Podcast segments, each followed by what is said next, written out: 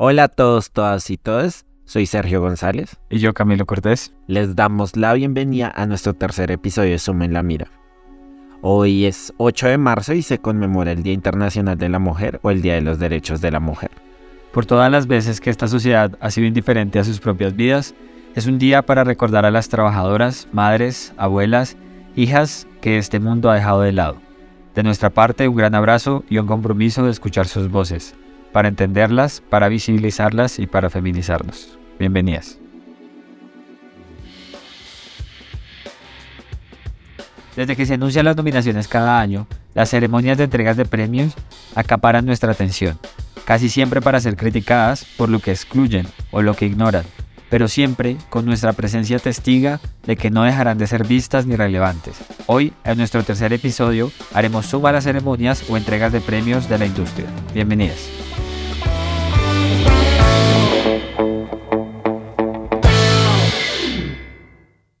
Bueno, llegó el día de hablar de, como lo decíamos, uno de los amores odios que tenemos nosotros como personas que ven cine, digamos como cinéfilos y personas que seguimos películas a lo largo de cada año.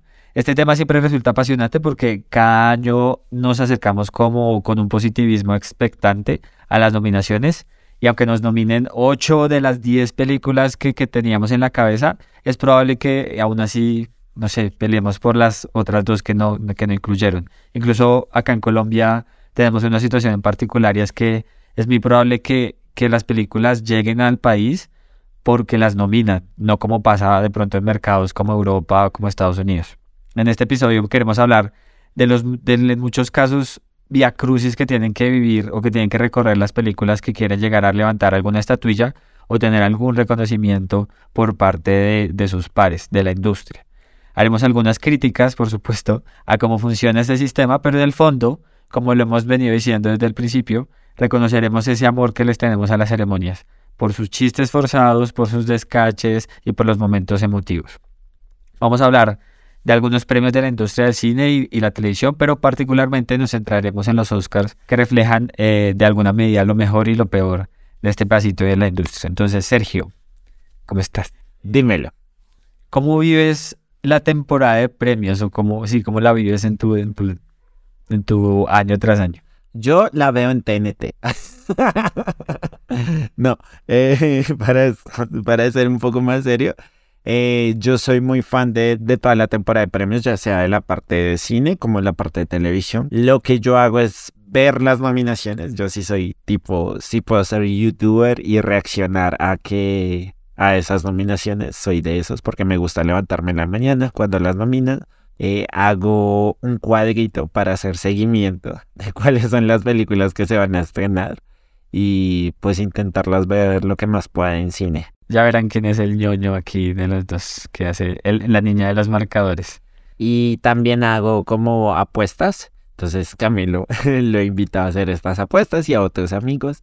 Hola Angélica, si escuchas, eh, los invito y hacemos apuestas. Y en la noche que pasan los premios nos eh, intentamos reunir para verlos juntos y decir nuestras favoritos. Es como que las dividimos en las que va a ganar porque según seguimos el circuito de premios, sabemos que esta es la ganadora.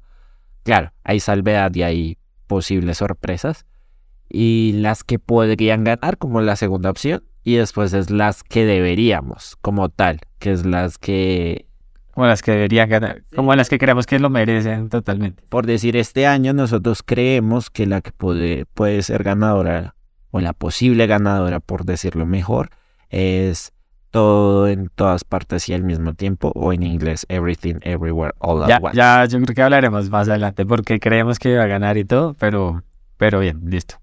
Quiero que nos cuentes un poco de, o hablemos un poco más bien de, de qué nos gusta ver en la entrega de premios, que es lo chévere. Digamos, yo en lo particular me salto, me salto la alfombra roja. Yo, a mí no me gusta, no porque me, me parece que es interesante la parte de las entrevistas que les hacen, pero me parece demasiado estar pendiente de la ropa que se ponen, de no sé qué, yo no estoy muy pendiente de ese tipo de cosas, no sé tú en tu caso qué haces. Pues la dejo muy de fondo y ahí me pongo a hacer otras cosas, arreglo y todo eso. Ya cuando es a las 8, TNT sale Ricardo Sarmiento y me dice, ya son las 8, ya tienes que verlo, ya ahí lo veo.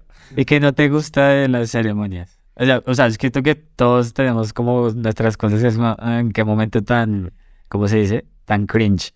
Como, ah, como, ah. Yo creo que los chistes demasiado forzados, por así decirlos.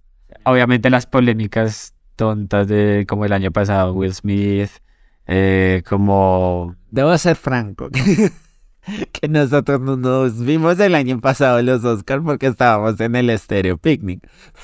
Pero le estamos haciendo publicidad al Stereo Picnic. Deja aquí y se ganan 10 boletos. Eh, pero... No, no, no, no tenemos 10 no boletos. tenemos 10 boletos. Pero paguen a Stereo Picnic a ver si de pronto sí.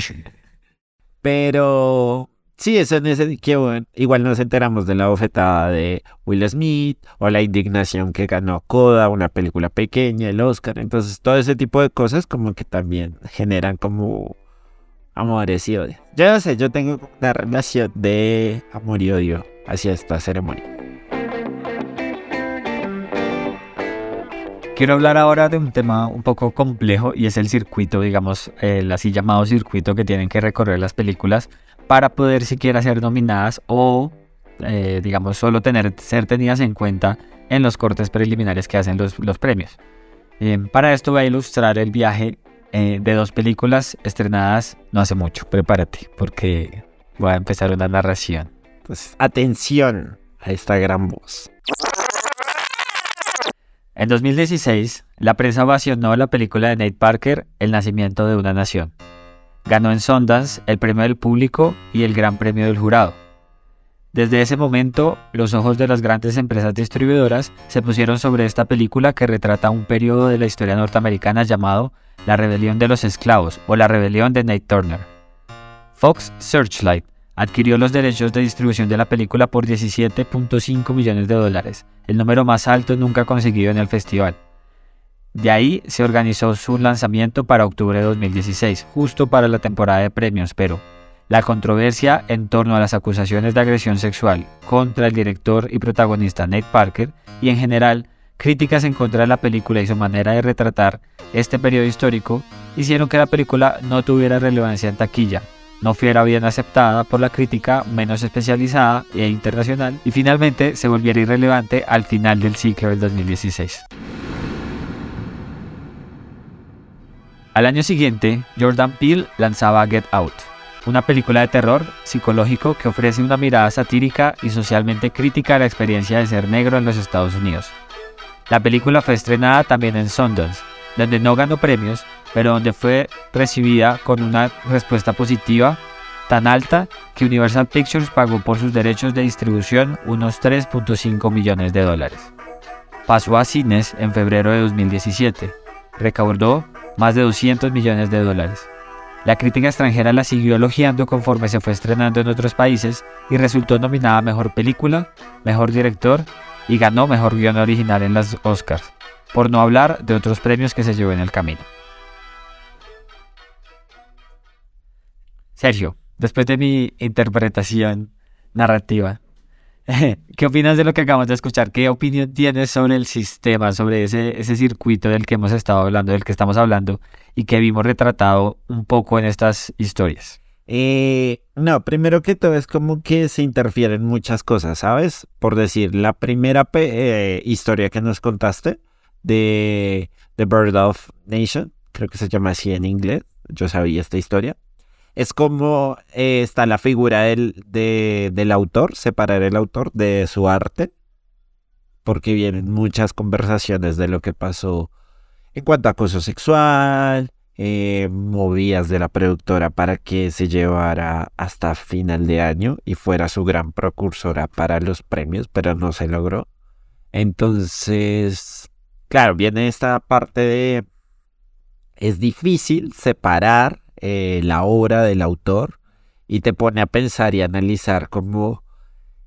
¿Qué estoy haciendo yo? O sea, voy a ejercer el trabajo, voy a promocionar el trabajo de alguien que es por así decirlo, que hace un actos de acoso sexual o no. Entonces en este punto las productoras se tienen que parar y decir si tengo que seguir promoviendo, a pesar de que es una historia sobre eh, personas negras, eh, una minoría que tiene todo el potencial con su relato para ganar y aún así me puedo relacionar con esta otra persona.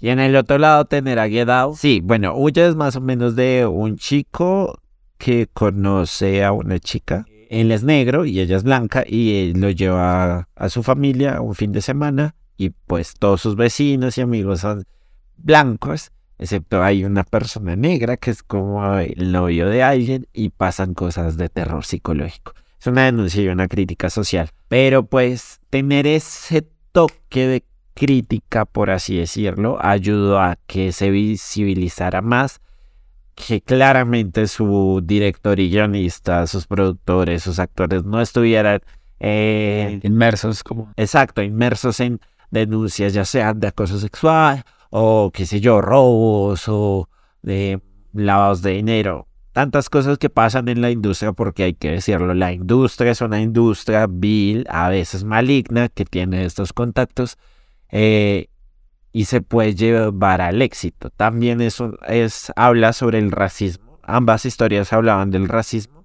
pero creo que es más quien está detrás, el autor quien está detrás, lo que permitió que una se impulsara sobre la otra. Nunca sabremos si The Bureau of Nation es una buena película, probablemente sí haya sido una buena película, pero yo por decir no la vi, pero muchos en Estados Unidos algo. La alcanzaron a ver.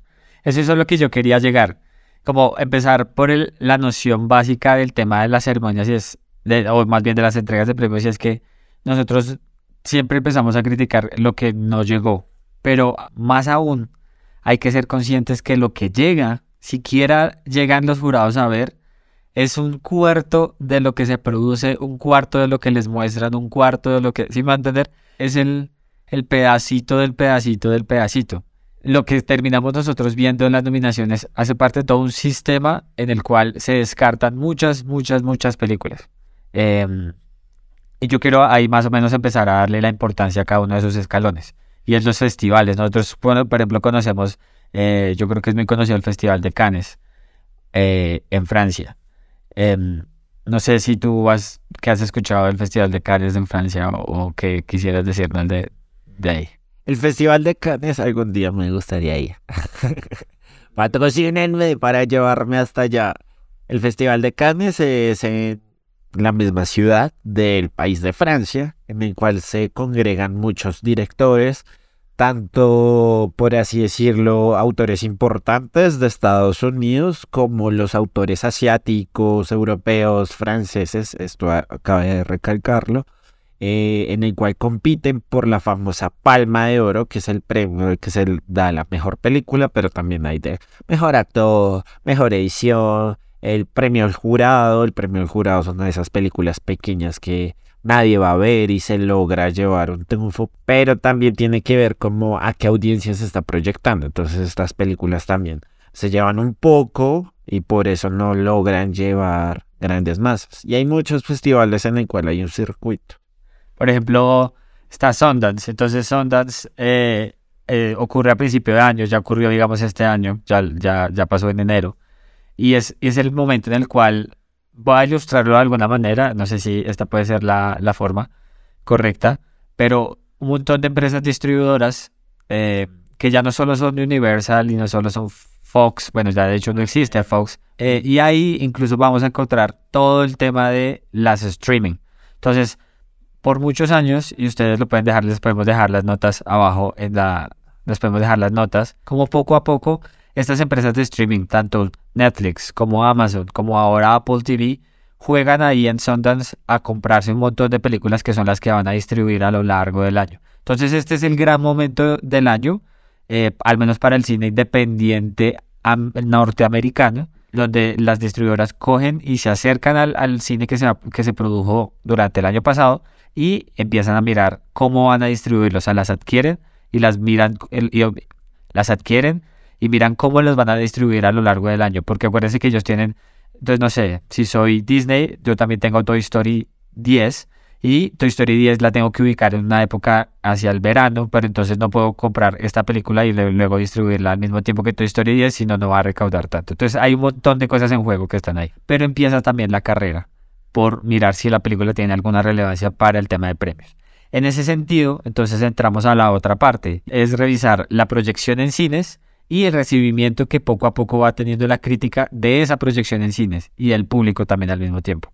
Si empiezan a tener buena, buen recibimiento tanto del público como de la crítica, es muy probable que entonces la, la distribuidora diga, bueno, entonces me va a meter en la carrera por hacer el juego hacia los Oscars, a ganar ya premios, que es a principio de años del siguiente año.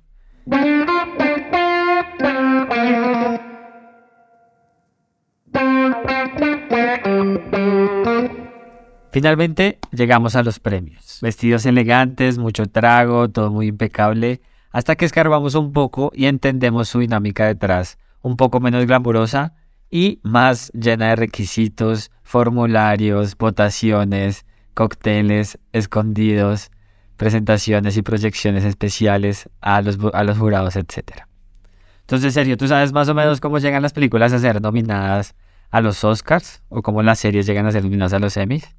No, es que es muy difícil. Primero tiene que pasar por el circuito de los, del, de los premios, de los festivales. Si es bien recibido, pues ahí sale la distribuidora importante y te coge, o la misma distribuidora o productora que sacó este producto, eh, hace la carrera, lo desfila y empiezan a hacer campañas que para que el evento especial, para que lo vea tales jurados el question and answers o preguntas y respuestas que ofrece, qué sé yo, el presidente Obama para que vayan y vean la película. Pero es que tanto se mueve la ruleta por detrás para estos premios y promocionan en campaña. El presupuesto es de tal nivel, de tal nivel, que quiero que tengamos en cuenta que Colombia como país selecciona una película al año para ser representante de Colombia a nivel internacional para los premios. Es decir, el presupuesto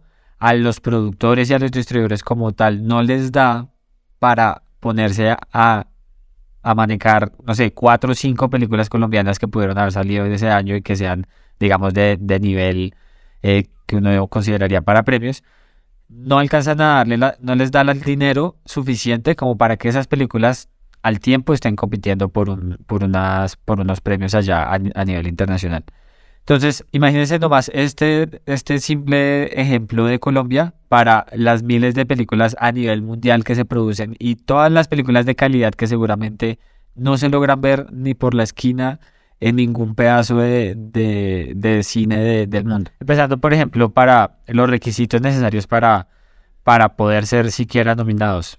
Sabía que se tiene que estar proyectando, por ejemplo, para los Oscars, se tiene que haber proyectado al menos siete días en algún teatro de Los Ángeles, California. Es decir, si no se proyectó en Los Ángeles, California, no vas a estar ni siquiera nominado.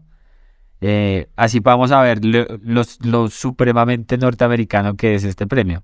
Es el particular de los Oscars y es el que nosotros estamos siguiendo año tras año. Es todo un proceso nomás para ser nominados. Entonces ya vamos a un montón de requisitos y ahora un montón de requisitos o más bien un montón de procedimientos para las votaciones.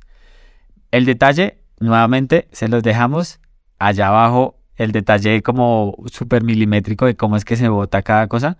Pero básicamente ustedes lo que, lo que les queremos decir acá es, en el caso de los Oscars, guionistas votan mejor guion, directores votan mejor director pero mejor película, todo el mundo vota mejor película. Entonces un camarógrafo que pertenece a la academia va a votar a mejor película.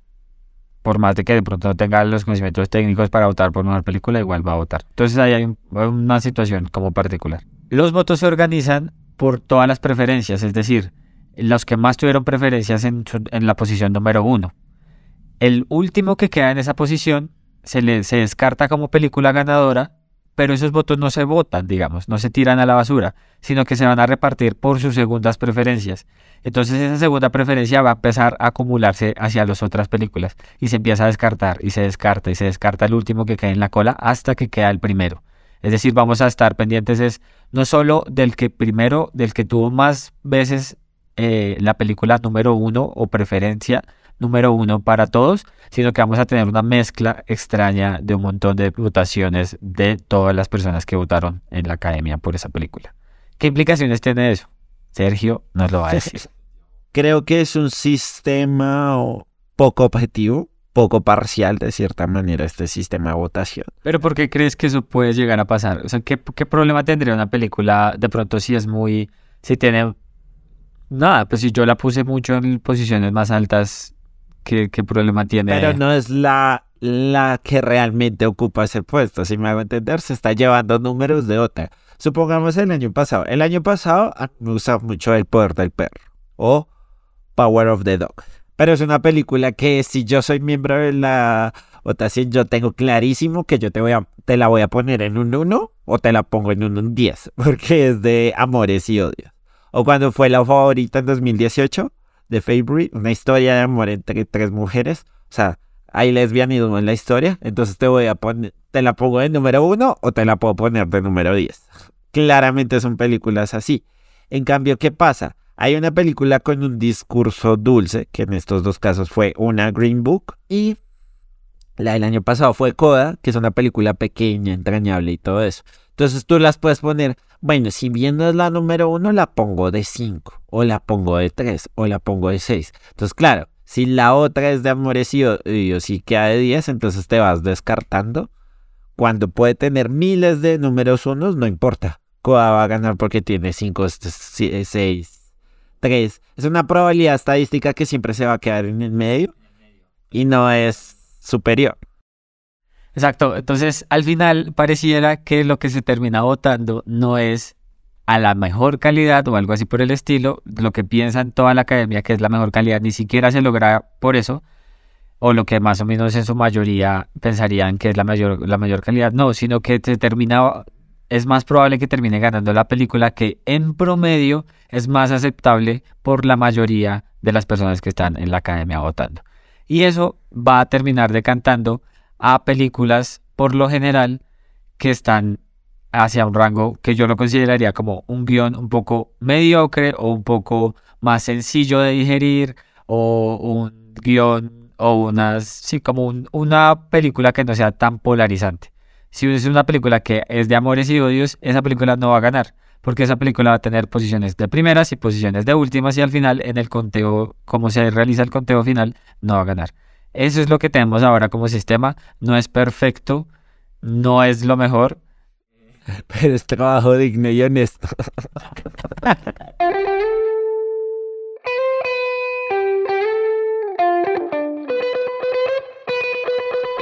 Para este pedazo final, quiero hablar un poco del futuro de las, de los, de las entregas de premios, hacer futurología. No se trata de saber quién va a ganar. Ahora lees el tarot. No se trata de saber quién va a ganar. Eh, por supuesto que no, sino que se va a tratar un poco de, entender. Hay cosas que están cambiando, hay cosas que ya han cambiado. Eh, tuvimos, una primera ganadora eh, extranjera, película, una película no habla en inglés hace un, un par de años. Eso también se debió a que la academia cambió ciertas cosas. Hubo polémicas como el Oscars Too White eh, y eso determinó unas, unos nuevos estándares tanto para la Academia de los Oscars, también de, las, de la ceremonia como tal, porque las ceremonias son, son cosas que son costosas, ¿sí? Eh, cuestan mucho dinero para la Academia, casi nadie las ve. Entonces, toda esa, toda esa situación va a hacer que los premios cambien y están cambiando.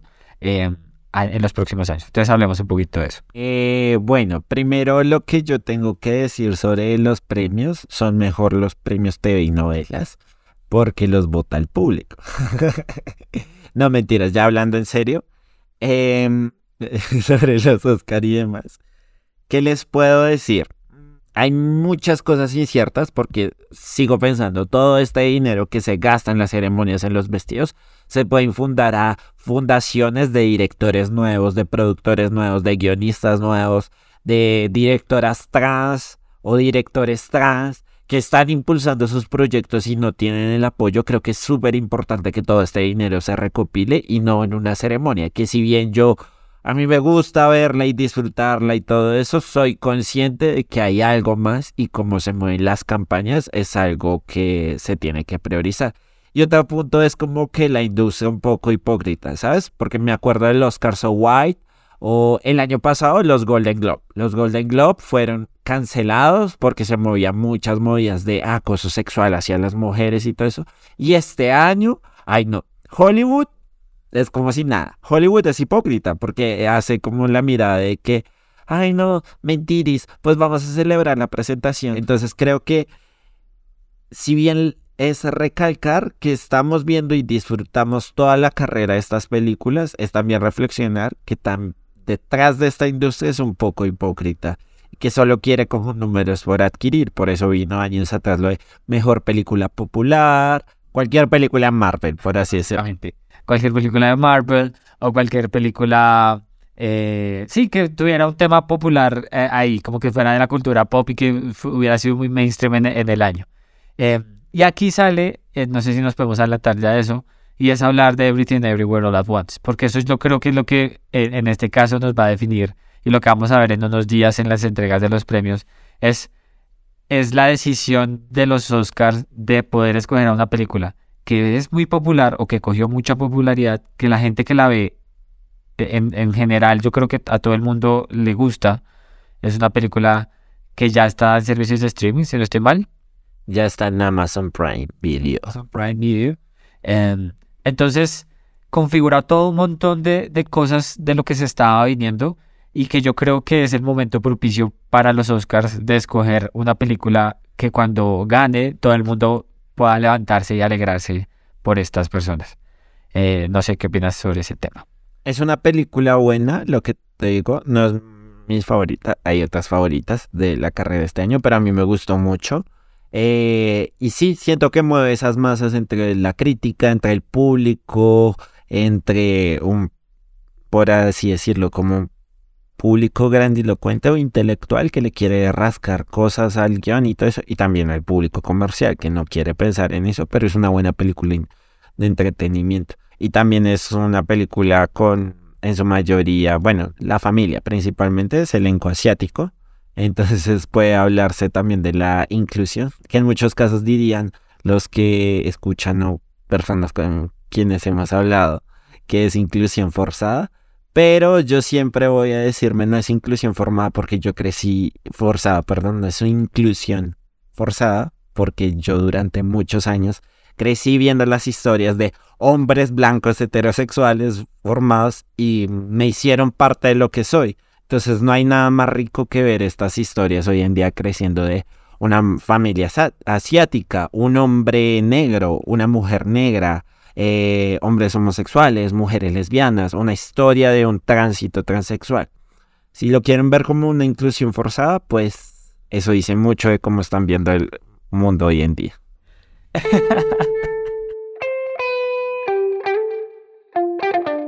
cuando estábamos hablando al principio del, del, podcast de cómo en Colombia nos llega el cine, en Colombia nos llega el cine muchas veces gracias a las nominaciones. Nosotros, como personas que seguimos este tema, muchas veces nos toca adelantarnos a ver la película por, otro, por otros medios, pero porque tenemos la sospecha de que no va a llegar por ningún otro medio. ¿Por qué? Porque no la van a nominar porque no la van a mostrar en otro lado. Si no la logramos ver en la Cinemateca Distrital o en algún ciclo de cine particular que estén dando acá en Bogotá, no la vamos a poder ver. Los Oscars ya no solo son una entrega de premios que premian lo que se estrenó en el año pasado, no, sino que para muchos países, incluso casi que yo diría que para el 60% del público que existe en el mundo, la gente ve las películas gracias a que los Oscars las nominan. Y si los Oscars no tienen unos estándares básicos de inclusión, la historia que están haciendo ver en cine es una historia completamente diferente a ese 60% de audiencia que están viéndolos alrededor del mundo. Para concluir, ¿qué reflexiones te llevas, Sergio? Después de acá, calmemos los ánimos y alegrémonos. Y estoy bien con que todo en todas partes al mismo tiempo se lleve el Oscar, más allá de que vuelvo y digo, no es mi película favorita, pero es una película buena y es una película que tiene inclusión y que espero que movilice muchas cosas. Claro que ya, no Marlan, Coda también. Me alegro en cierta manera que ganaran porque tienen esas nociones de, de inclusión. ¿Qué me llevo? Nada, pues detrás de la industria, la industria es un gremio muy pesado, muy duro y que también como hacen las campañas, si bien no hablamos las campañas, hay cosas detrás que también son muy densas, pero también hay que verle la otra cara y como decía Camilo ahorita, lo que tú decías estoy totalmente de acuerdo, estos estándares de inclusión se necesitan porque permite al nuevo público, a los nuevos soñadores a permitirse agarrar una cámara y grabar lo que quieren. Yo quiero grabar una película sobre la historia de mi vida que nunca la he visto proyectada antes. Entonces, que se puedan ver estas grandes películas, estos grandes elencos, una película como Black Panther de Marvel. ¿Quién diría que un superhéroe negro lograra tanta importancia que hoy en día se considera no solo el superhéroe, sino la familia alrededor de la película? O la favorita este año, una familia asiática que te logra mover. Creo que eso es lo que me llevo. Yo quiero hablar un poquito de las nociones que siempre todos estos, estos premios nos dejan y es la mejor película, el mejor actor, el mejor. Eso al final, quiero que al final cuando apaguen la, la pantalla después de ver los premios, quiero que todos entendamos que no existe eso, ¿sí? Que, que ese mejor película es el resultado de, de 10.000 mejores películas que se descartaron y que no llegaron a ser ni siquiera vistas por un montón, por 9.000 personas que están sentadas o trabajando para, para la Academia Estadounidense de Cine. Entonces, o para la Academia de Cine eh, de los Oscars. Entonces, no existe esa noción, no hay que pelear porque esta era mejor que la otra, porque al final todo es un montón de decisiones que tomaron un montón de gente a partir de un montón de reglas. Eh, y básicamente esa era la idea que, digamos, hoy que nos adelantáramos a la idea que seguramente nos pueden dejar los, los Oscars. Eh, entonces, nada. Y recordarles eso, o sea que es tu película favorita, es por algo y es porque te mueve.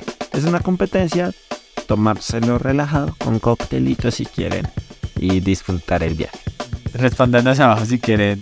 ¿Qué cóctel? Cócteles con nosotros para verlos, para ver la entrega de premios.